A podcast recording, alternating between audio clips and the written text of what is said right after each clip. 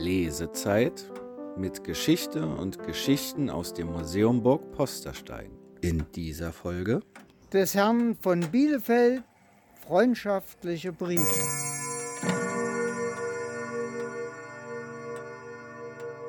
Herzlich willkommen, liebe Zuhörende, zur sechsten Folge der Lesezeit mit Geschichte und Geschichten aus dem Museum Burg Posterstein. Diese Folge ist etwas ganz Besonderes, denn bei ihr handelt es sich nicht nur um die erste Live-Lesezeit, die das Museum Burg Posterstein im Zuge der Sonderschau Hashtag Garteneinsichten im kleinen Burghof präsentierte, Sie hörten im Vorspann auch Dr. Peter Dietrich, der zu diesem Anlass unsere Titelansprache übernahm. Vielen Dank dafür. In unserer heutigen Folge geht es um einen besonderen historischen Garten im Altenburger Land und wie gewohnt begrüßt sie die Historikerin Franziska Huberti. In der letzten Folge unserer Lesezeit reisten wir mit Minister Hans-Wilhelm von Tümmel im Jahr 1807 nach Berlin. Dessen damalige diplomatische Reise endete mit einem Zwischenstopp in Sanssouci und einer persönlichen Beschreibung des Schlosses Friedrichs des Großen. In der heutigen Folge reisen wir von Berlin zurück in die Altenburger Region, allerdings im Jahr 1755. Wir begleiten den königlich-preußischen Geheimrat und Gesellschafter des jungen Friedrich des Großen, Jakob Friedrich Freiherr von Bielfeld. Jakob Friedrich Freiherr von Bielfeld, in manchen Fällen auch Bielefeld genannt, wurde in Hamburg geboren und stammte aus einer Kaufmannsfamilie. Er studierte ab 1732 in Leiden und bereiste 1735 die Niederlande, Frankreich sowie England. Von 1747 bis 1752 war er Oberaufseher der preußischen Universitäten. Er gehörte schon früh zu den Gesellschaftern des Kronprinzen und späteren Königs Friedrich II. und schilderte die Verhältnisse am preußischen Hof in seinem Buch Lettres familières. Friedrich II. erhob Bielfeld, der auch Gouverneur des Prinzen August Ferdinand war, 1748 zum Freiherrn und ernannte ihn zum Geheimen Rat. Von Bielfeld verließ Preußen 1755. Die Rittergüter Treben und Haselbach kamen durch seine Heirat mit Dorothea Juliane Reiche in seinen Besitz. Auf diesen Ländereien lebte er bis zu seinem Tod 1770. Eine Unterbrechung lässt sich nur in den Jahren 1757 bis 1763 feststellen, in denen er durch den Siebenjährigen Krieg bedingt nach Hamburg fliehen musste. Nach dem Tod seiner ersten Frau heiratete Bielfeld 1764 Dorothea Christiane Friederike von Boden, die Tochter des Ministers Friedrich August von Boden. Jakob Friedrich Freiherr von Bielfeld war kunstsinnig und als politischer und belletristischer Schriftsteller tätig. Seine Werke verfasste er meist in französischer Sprache. Doch gilt er auch als eigentlicher Bauherr der heutigen barocken Schlossanlage in Treben. Zum Schlossensemble gehörte ein 2,2 Hektar großer, weitläufiger Landschaftsgarten, dessen Zentrum ein langgestreckter großer Teich bildete. Weiterhin nannte der Freiherr in Haselbach ein komfortables Haus mit vier schönen Zimmern, Räumen für Bedienstete und einem Saal sein eigen. Vermutlich erbaute er auch das Fischhaus an der Nordseite des Nobitzer Teiches in Haselbach, das über einen Aufenthaltsraum, eine Küche und einen Pferdestall verfügt haben soll und 1912 abgerissen wurde. Überhaupt wechselten die Güter nach dem Tod des Freiherrn noch mehrfach den Eigentümer. In Haselbach entstand 1858 eine Ton- und Steinzeugfabrik an der seit 1842 bestehenden Bahnlinie. Im Zuge der Bodenreform nach dem Zweiten Weltkrieg wurden die Rittergutsbesitzer enteignet. Das Herrenhaus und die Wirtschaftsgebäude in Haselbach wurden komplett abgerissen. Im Gegensatz zu zahlreichen Wirtschaftsgebäuden blieb das barocke Schloss- und Parkensemble in Treben aber im Wesentlichen erhalten und wurde, genutzt als Sitz der kommunalen Verwaltung, seit 2004 restauriert. Damit erging es der Anlage weit besser als vielen anderen Rittergütern und deren Gärten in der Altenburger Region. 2021 widmeten die vier großen Museen im Altenburger Land den historischen und modernen Gärten der Region eine eigene Ausstellungsreihe. Mit Grünes im Quadrat gaben das Lindenau-Museum Altenburg, das Residenzschloss Altenburg, das Naturkundemuseum Mauritianum und das Museum Burg Posterstein den grünen Oasen des Landkreises mit je einer eigenen Ausstellung eine Bühne. Die Postersteiner Schau, Hashtag Garteneinsichten, wie der Gärtner, so der Garten, Gartenkultur als Spiegel der Gesellschaft, widmete sich vor allem den Bauern- und Rittergutsgärten, von denen heute viele nicht mehr existent sind.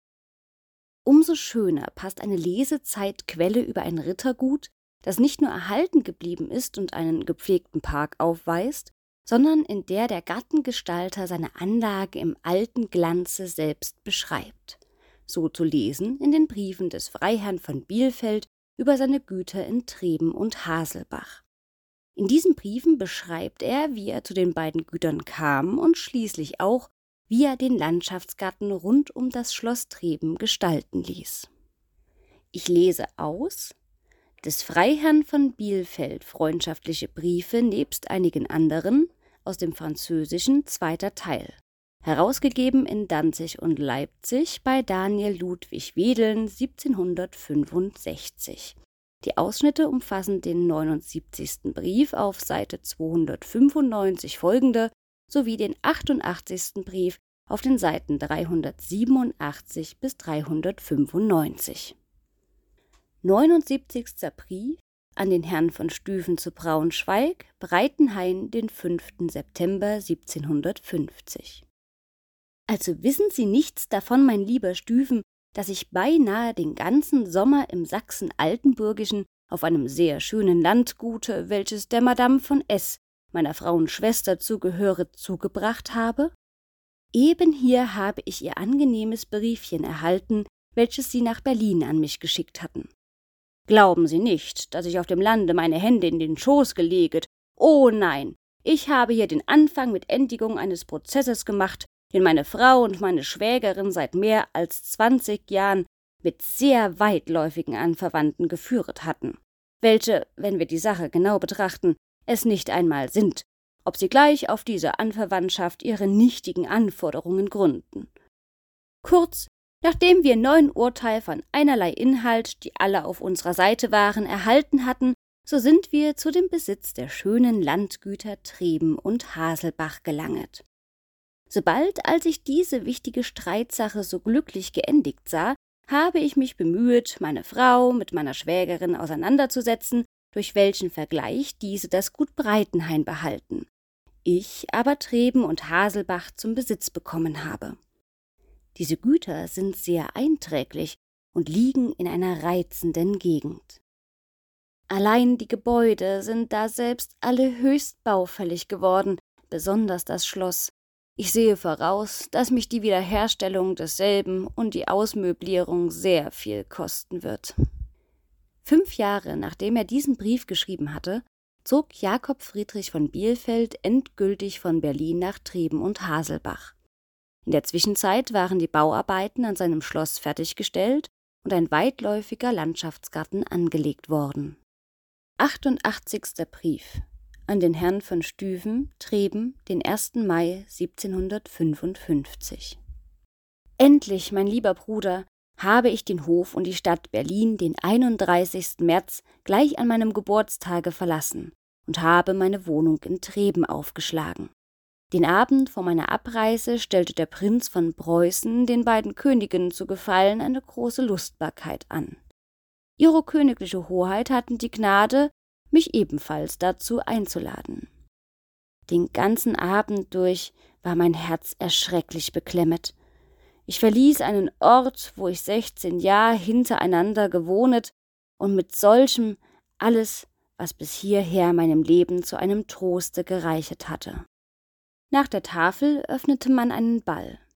Ich tanzte dabei einige Menuetten, als ich aber den Augenblick in Acht genommen hatte, in welchen die drei Prinzen in eine kleine entlegene Galerie gegangen waren, folgte ich selbigen dahin nach, Abschied von ihnen zu nehmen. Niemals bin ich so gerührt gewesen. Sie umarmten mich einer nach dem anderen. Der Prinz Ferdinand, mein durchlauchtigter Untergebener, hielt mich lange Zeit in seine Arme eingeschlossen, und ich fühlte seine Tränen auf meinem Gesichte fließen. Nach diesem für mich so grausamen Auftritte war es mir unmöglich, von jemandem Abschied zu nehmen. Ich warf mich in meine Kutsche und kehrte in meine Wohnung zurück, wo ich die Anstalten zu meiner Reise vollends zustande brachte. Und in der Tat reiste ich mit Anbruch des Tages ab. Da ich in Treben ankam, fand ich mein Haus ausgebaut und ich hatte das Vergnügen, solches auszumöblieren und einzurichten. Es ist geräumlich, sauber und bequemlich, keineswegs aber prächtig. Sie werden weder Vergoldung noch Bildhauerarbeit daran finden. Das unterste des Hauses, welches auf die Hälfte noch unter der Erde stehe, ist für Küche, Keller und die benötigten Gewölber und für die Wohnungen des Kochs und einiger Bedienten bestimmt. Ich und meine Frau haben im ersten Stockwerke sechs schöne Zimmer, worinnen wir ordentlich wohnen und in deren einem sich eine artige Bibliothek befindet, welche auf einen Kanal geht, den ein Arm des Flusses macht und wo ich alles sehen kann, was im Dorfe vorgeht. Ich habe alle meine Bücher, die ich nach einem guten System gesammelt, von Berlin hierher bringen lassen. Das oberste Stockwerk ist sehr schön. Es sind in selbigen zwei schöne Gastzimmer, sechs Schlafkammern mit Kleiderbehältnissen, eine kleine Küche zur Bequemlichkeit der Kammerfrauen und eine Galerie von 90 Fuß in die Länge, an welche ein großer, viereckigter Saal stößt. Hier ist die Aussicht prächtig. Sie entdecken von dem Balkon nicht nur einen Teil des Gartens, sondern auch eine Mühle mit fünf Gängen, von welchen das Wasser wie bei Wasserfällen herunterrauscht, und eine anmutige Landschaft, in welcher Dörfer und Gebüsche überall umher zerstreut liegen. Den Gesichtskreis schränkt ein Amphitheater von Gebirgen ein, auf deren letzten Höhe man die Stadt Altenburg mit ihren sechs Türmen erblickt. Alles ist mit Anstand und nach einem sehr angenehmen Geschmack ausmöbliert. Die Galerie ist mit guten Gemälden behangen. Schon vor einigen Jahren habe ich angefangen, meine Gärten anzulegen. Da mir die Natur sowohl zu Treben als zu Haselbach in drei verschiedenen Gehölzen auf denen Dämmen, die meine großen Teiche umgeben und längs der Pleise hin, welche das Dorf Treben in zween Teile schneidet, die schönsten Spaziergänge gegeben hat, so habe ich geglaubt, ich müsste bei dem Plane meiner Gärten mehr einen angenehmen Nutzen als die Pracht und eine zu sehr abgezirkelte Regelmäßigkeit zum Augenmerk haben. Die Einwohner in den Städten finden ihre Obst- und Küchengärten auf den öffentlichen Märkten schon völlig eingerichtet. Allein die Einwohner auf dem Lande müssen denken, dass ihr Nachtisch bloß auf der Güte ihrer Gärten beruht und dass es ein Vergnügen ist, wenn man einem Freunde, der uns in unseren einsamen Landwohnungen überfällt, einige ausgesuchte Früchte anbieten kann. Und was noch mehr ist, diejenigen Gärten, welche bloß mit Hainbuchen und anderen unfruchtbaren Bäumen angelegt sind, ermüden das Auge bald durch ihre beständige Einförmigkeit. Man sieht sie gegen den Herbst so, wie man sie im Frühlinge gesehen hat. Es sind beständig die nämlichen Schönheiten. Solche Gärten sind einer schönen Frau gleich, mit welcher man, so zu reden, verheiratet ist, anstatt dass ein Garten, welcher nach Geschmack mit Obstbäumen geziert worden, alle Tage ein verschiedenes Schauspiel darbietet. Die Blätter, Blüten und Früchte geben ihm immer nach und nach einen anderen Putz. Er ist wie eine Nymphe oder Waldgöttin, welche alle Tage ihre Bildung verändert und uns unaufhörlich neue Reize vor Augen leget. Die Hoffnung der Flora und die Geschenke der Pomona selbst verursachen uns ein doppeltes Vergnügen. Der Eigentümer ist dabei beständig beschäftigt. Seine Spaziergänge scheinen mit einem Gegenstande verbunden zu sein, welcher das Vergnügen dabei hundertfach vermehret. Alle diese Betrachtungen haben mich bewogen, bei der Anlegung meines Gartens einem großen und schönen Entwurfe zu folgen, bei der Ausführung desselben aber niemals den Begriff eines schönen Obstgartens aus den Augen zu lassen. Es ist wahr, meine Alleen bestehen größtenteils aus Hainbuchenhecken. Allein diese Hecken dienen bloß dazu, um die Abteilungen, welche zur Erbauung aller Arten von Hülsenfrüchten zu den Gartenbeeten etc. bestimmt sind, zu umgeben und zu verdecken. Da ich einen großen Bach, welcher in der Nachbarschaft fließt, einige Schritte näher geführet habe, so habe ich dadurch ein Mittel gefunden, mir ein sehr schönes Bassin von lebendigem Wasser und einen Kanal mitten im Garten zu verschaffen. Dieses Becken, welches zur gleichen Zeit einen Fischhalter abgibt und worinnen ich schöne Krebse habe, ist mit 24 kostbaren Kirschbäumen umgeben, deren Stämme so gerade wie Pomeranzenbäume sind und deren Kronen unter der Schere gehalten werden. Zur Rechten des Bassins endigt sich der Garten mit einer Allee, welche durch beständige Krümmungen von einem Ende zum anderen führet. Zur Linken habe ich einen alten, sehr hohen Wall gefunden, welchen ich in zwei breite und schöne Terrassen teilen lassen. Die unterste ist mit Zwergbäumen besetzt, so in Spalier gezogen sind, und die obere mit zwei Reihen Kirschbäumen, deren Gipfel wie Lorbeerbäume geschnitten sind und welche einen schönen Gang angeben. Man kommt durch das Orangeriehaus hierher, welches eben ist aufgebaut und ein artiges Stück der Baukunst werden wird.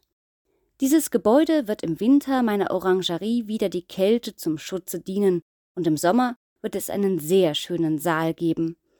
Ich habe an selbiges eine Wohnung für den Gärtner und eine Küche anbauen lassen. In einem unregelmäßigen Winkel des Gartens habe ich ein Theater von grünen Hecken und ein Amphitheater mit doppelten Terrassen anbringen lassen. Dieses Stück, in dem es alle Unregelmäßigkeit des Erdbodens verbirgt, dient dem Garten zu einer Zierde. Und ob ich mir gleich nicht verspreche, in diesen Gegenden Akteurs zur Aufführung eines Schauspiels zusammenzubringen, so soll er mir doch dazu dienen, dass ich des Abends Mahlzeiten, Konzerte etc. darinnen geben will. Am Ende des Gartens steht ein birknes Gebüsche mit grünen Sommerlauben, und bei dessen Eingang findet man sogleich rechter und linker Hand grüne Gänge von Linden. Der ganze übrige Garten ist mit weitläufigen und schönen Alleen von Obstbäumen besetzt, und Sie finden hier eine vollständige Sammlung aller der auserlesensten Früchte, welche unser Klima hervorbringen kann. Überhaupt wird meine Kunst und meine Bemühung aus Streben, einen angenehmen Ort zu machen, durch die Natur außerordentlich unterstützt. Die ganze umliegende Gegend sieht einem Garten gleich. In selbiger sieht man den Fluss Pleiße sich schlängeln, über welche mitten im Dorfe eine große Brücke von Werkstücken geführt ist. Einige Schritte von dieser Brücke habe ich in einem kleinen Berge einen schönen Steinbruch. Dieser Steinbruch verschafft einen wahrhaft malerischen Anblick. Die Spitze des Hügels ist mit Eichen, Buchen und Birken bedeckt. In der Mitte sieht man die Steine und Felsenstücke, welche die Arbeitsleute brechen, und am Fuße desselben den Fluss, welcher schlangenweise gleichsam als ginge er spazieren daherfließt. Noch ein wenig weiter hin kommt man an meinen großen Wald, welcher so schön ist, als man sich's nur vorstellen kann. Das Holz steht darinnen so dicke, dass ehedem niemand als Jäger und Wildbrett darinnen fortkommen konnten. Ich habe eine Allee über das Kreuz durchhauen lassen, welche so breit ist, dass drei Wagen gar bequem nebeneinander durchfahren können. Dieses gibt Iso die schönste Spazierfahrt von der Welt.